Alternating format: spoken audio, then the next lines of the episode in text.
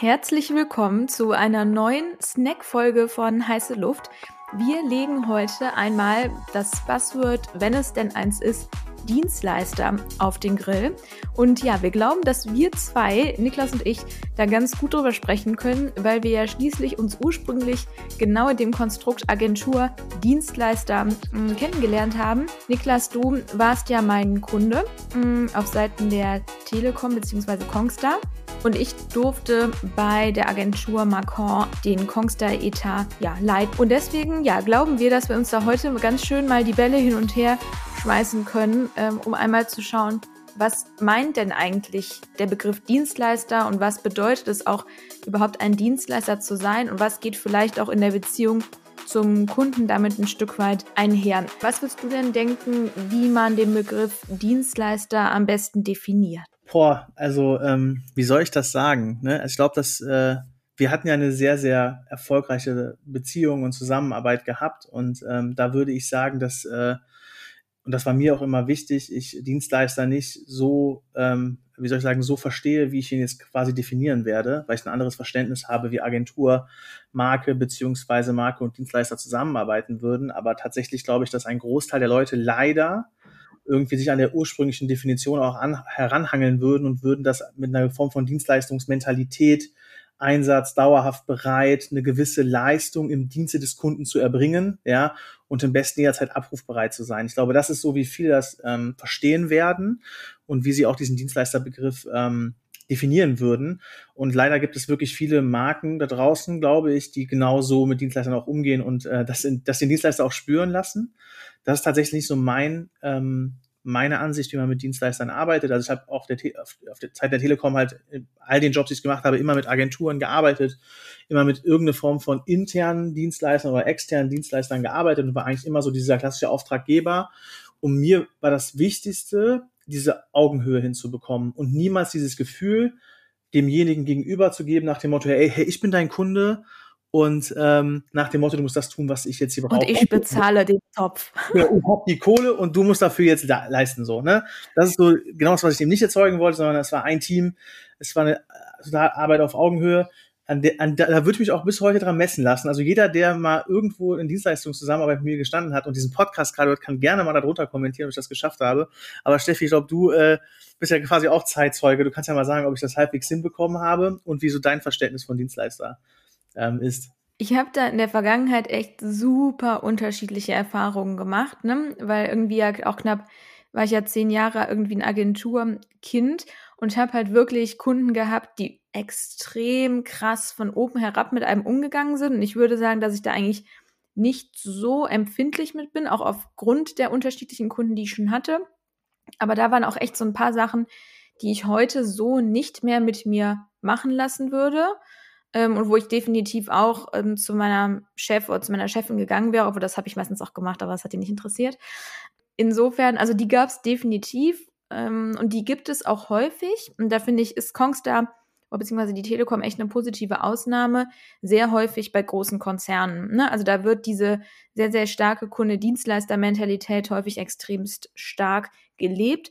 Auch wenn, das finde ich immer ganz lustig, der Einkauf ja dann immer sagt, ja, ja, bei uns läuft das alles total partnerschaftlich ähm, und so irgendwie wie ein Team ab. Da finde ich, ist dann häufig irgendwo eine Lücke zwischen dem, was der Einkauf gerne hätte und der Realität. Mm. In unserem Konstrukt habe ich es wirklich total so empfunden wie von dir geschildert. Klar wusste man spätestens, wenn es dann gegen Ende des Jahres irgendwie war und wir uns einmal in die Augen geguckt haben, so was machen wir denn jetzt mit dem mit der neuen Budget Excel? Ähm, da wusste man klar, wer ist Dienstleister und wer ist Kunde, aber nicht im Sinne von, dass du dann gesagt hast, so pass mal auf, ich mache hier eine Ansage und ihr habt das einfach nur zu übersetzen. Es war halt ein gemeinsames inhaltliches Sparing, ein gemeinsames Überlegen, was macht für das nächste Jahr Sinn, was auch nicht. Und ich glaube auch, so kommt auch dann eine sehr, ein sehr hohes Vertrauen relativ schnell irgendwie an den Start, ne? Weil man weiß, du willst uns jetzt nicht verpfeifen und genauso wenig hast du uns in die Pfanne gehauen. Ne? Und ich finde, das ist eigentlich so die Königsdisziplin, dass man irgendwann einfach aufeinander bauen kann. Ja, so ein Team wird, ne? Also ja.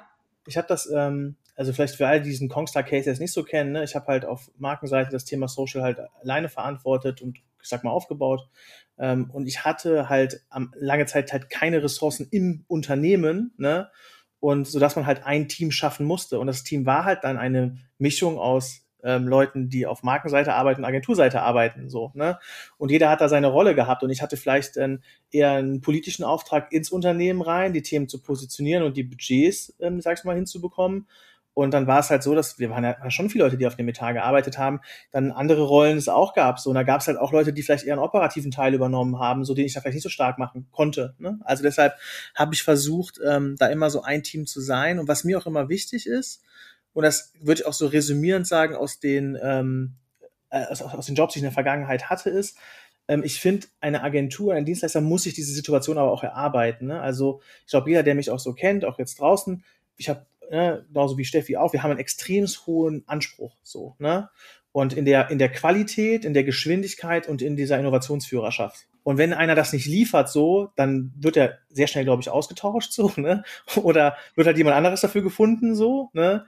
Ähm, aber dadurch, dass halt quasi wir alle das gleiche Verständnis hatten, das gleiche Ziel hatten, ein Team waren, hatten wir dieses Vertrauen und konnten dann eben auch delivern. So, ne? Also ich würde sagen, es ist eine Ausnahme gewesen, so auch in der Zeit, in der ich jetzt so andere Rollen hatte. Auf jeden Fall. Und ich finde in dem Zuge, also finde ich total ähm, wichtig deinen Punkt. Und ich finde auch da, wenn dann, egal auf welcher Seite, irgendwas dann doch mal schiefgelaufen ist, das dann auch einfach ehrlich zu sagen, ne? Und irgendwie nicht versuchen, irgendwie mal mit dem äh, Pflaster drüber zu gehen. Ähm, du lachst schon, ich bin gleich auf die Anekdote gespannt, sondern einfach dann auch zu sagen, hey, hast recht, war irgendwie scheiße. Ja, also ich glaube, jeder, der mich kennt, auch ähm, der mit mir gearbeitet hat, weiß, dass ich ein Fan von sehr deutlichen Worten bin, so in beide das Richtungen. Stimmt. Positiv wie negativ. Also wenn mir was positiv auffällt, dann ähm, mache ich da Lobeshymnen, um so zu formulieren. Aber wenn mir was nicht passt, so, dann muss man sich schon mal so richtig meinen Abgekotzer auch mal aushalten, sagen wir es mal so. Ähm, deshalb, ich war auch nie ein leichter Kunde, so würde ich das sagen. Aber nee, du warst ein anspruchsvoller Kunde, ne? Also du, dir sind halt auch Sachen, wenn sie mal nicht gut gelaufen sind, aufgefallen, so würde ich es ähm, nennen.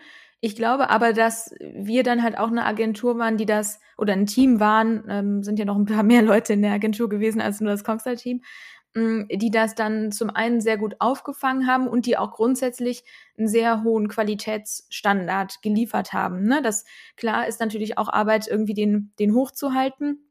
Das war ja auch ein Stück weit meine Rolle. Aber ich glaube, so alles in allem haben wir halt wirklich, waren wir so zwei Parteien, ja, wo ich das Gefühl hatte, es greift so alles recht schön ineinander. Ne? Also man arbeitet vor allen Dingen auch um das Ergebnis willen. Das fand ich halt immer wichtig, ne? dass es irgendwie nicht so um persönliche Befindlichkeiten hier und da geht, sondern dass ich glaube, uns war halt total dran gelegen, dass am Ende da was Geiles steht. Ne? Und das verbindet ja auch. Und das wäre, glaube ich, auch so diesen Appell, den ich nach draußen geben würde. Ne? Versucht halt irgendwie diesen ersten Punkt so als ein Team zu denken. Ne? Und das zweite ist halt irgendwie an die Sache halt zu denken. Ne? Also nicht irgendwie ähm, nur weil man halt mal was kritisiert, das persönlich nehmen, sondern einfach äh, so das Ziel haben, dieses kontinuierliche zu verbessern und am Ende das bestmögliche Ergebnis zu zielen, erzielen. Ich glaube, das ist, das macht eigentlich so eine Dienstleister-Kundenbeziehung eigentlich aus, ja? ja. Und da, wo das nicht so ist, dann läuft halt auch was falsch. Ne? Also wenn es am Ende darum geht, der eine bringt die Geldkoffer mit und der andere äh, die Arbeitsleistung und äh, denkt irgendwie in so einer Werkbank, dann geht halt da, glaube ich, echt was schief. So, ja. ja, ich glaube halt, oder zumindest, was heißt ich glaube, ich weiß auf Basis zumindest meiner Erfahrung, du kannst nicht mit jedem ein Team sein. Ne? Also das wirklich egal, wie sehr man das bei ein paar Kunden versucht hat, und damit meine ich gar nicht sowas Freundschaftliches, ne, sondern damit meine ich wirklich einfach, hey, man ist einigermaßen cool miteinander, man irgendwie beschuldigt sich nicht und wenn, dann ruft man einfach mal kurz an und sagt, hey, das fand ich mir nicht so eine Glanzleistung. Das kannst du einfach mit sehr wenigen Kunden. Das ähm, finde ich ist einfach so und ich finde nur wichtig, dass man das ja frühestmöglich erkennt, sage ich jetzt mal, ne? Und sich entweder, wenn man das kann, daran anpasst und sagt, okay, alles klar, der Kunde steht nun mal drauf, wenn er dreimal in der Woche sagt, dass er das Portemonnaie hat und nicht wir. Hm, dann klar, kann man das akzeptieren oder man sagt ihm halt mal so, ey, ganz ehrlich, äh, wir müssen echt nicht irgendwie abends auf ein Bierchen uns treffen, aber so eine gewisse Art von Respekt finde ich an der Stelle mal ganz schön. Das, wie gesagt, hätte ich mir bei dem einen oder anderen Kunden beziehungsweise bei dem einen oder anderen Chef echt äh, ja gewünscht. Ja, die Frage, die ich mir halt da immer so stelle, ist, also ich finde das gleiche, es gibt ja für jeden Topf gibt es auch irgendwie einen Deckel oder so, das ist ja irgendwie genau das gleiche, das gleiche Thema. ich finde auch, es gibt halt Agenturen und Marken, die passen einfach nicht zusammen. Ne? Das Ja, ist ja, total. Es gibt auch so eine große Agenturlandschaft. Da werden wir auch nochmal in einer Folge in den nächsten Wochen nochmal ein bisschen tieferen Einblick äh, zu geben. Da können wir nachher auch nochmal was zu äh, ankündigen. Ähm, deshalb glaube ich, gibt's halt nicht, das, also es gibt halt nicht irgendwie immer diesen perfekten Match so. Und deshalb gibt's halt diese Breite in der Agenturen. Und was ich mir manchmal frage, da kannst vielleicht eher du was zu sagen, ne? ähm, also was ich mir manchmal auch wünschen würde von Agenturen, ist einfach auch diese, wie soll ich sagen, so diese Attitude zu haben, zu sagen so, ey, du schmeckst mir nicht, ciao. So, ne? Also nicht immer nur dieses, da steckt irgendwie Summe X dahinter oder ein gewisser Etat, den man braucht oder den man gerne haben möchte, sondern einfach auch mal sagt so, hey, das passt nicht aus Grund X und Y und sagt einfach mal so ein Etat ab. Passiert das? Also hast du das schon mal erlebt? Weißt du? Also kannst du da so ein bisschen Einblick geben? Mm, Ich überlege gerade, ob ich es schon mal erlebt habe. So in abgeschwächter Form, vielleicht so ein bis maximal zweimal. Aber grundsätzlich würde ich sagen, passiert das super selten. Ich glaube, es passiert in der Tat bei ähm, oder heutzutage häufiger, als das noch vor fünf Jahren der Fall war ähm, oder vielleicht sogar vor zehn. Ich glaube, das hat halt auch ein Stück weit was mit dem Modell einer Agentur zu tun. Ne? Also, ähm, dass man, ja, wollte ich gerade schon was Böses sagen, aber dass man auf jeden Fall so ungefähr alles nimmt, was kommt. Ne? Wir haben uns jetzt mal böse äh, meint, nicht nur inhaltlich, sondern halt wirklich auch personell. Ich finde es nicht cool, ne, weil letztendlich geht das ja ähm, auf ja, den Rücken der Mitarbeiter, ne, das muss man ja so sagen, weil die sind diejenigen, die dann ständig im Telefonkontakt stehen und ständig irgendwie was ausbügeln müssen und irgendwie wen besänftigen müssen. Das ist auch wirklich extrem anstrengend. Ne? Ich meine, das ist ja so der Hauptjob eigentlich von Accountern und das darf man wirklich nicht unterschätzen. Also dieses diese ständige Sorge, ähm, hier passiert jetzt wieder was, und dann ist der Kunde hier wieder sauer und das nicht unbedingt, weil man einen schlechten Job gemacht hat, sondern manchmal denken ja auch Kunden, sie wüssten mehr als man selbst und man selbst ist einer anderen Meinung. Ähm, deswegen, also es ist, finde ich, schon irgendwie nicht zu unterschätzen, nochmal zu deiner Frage zurückzukommen.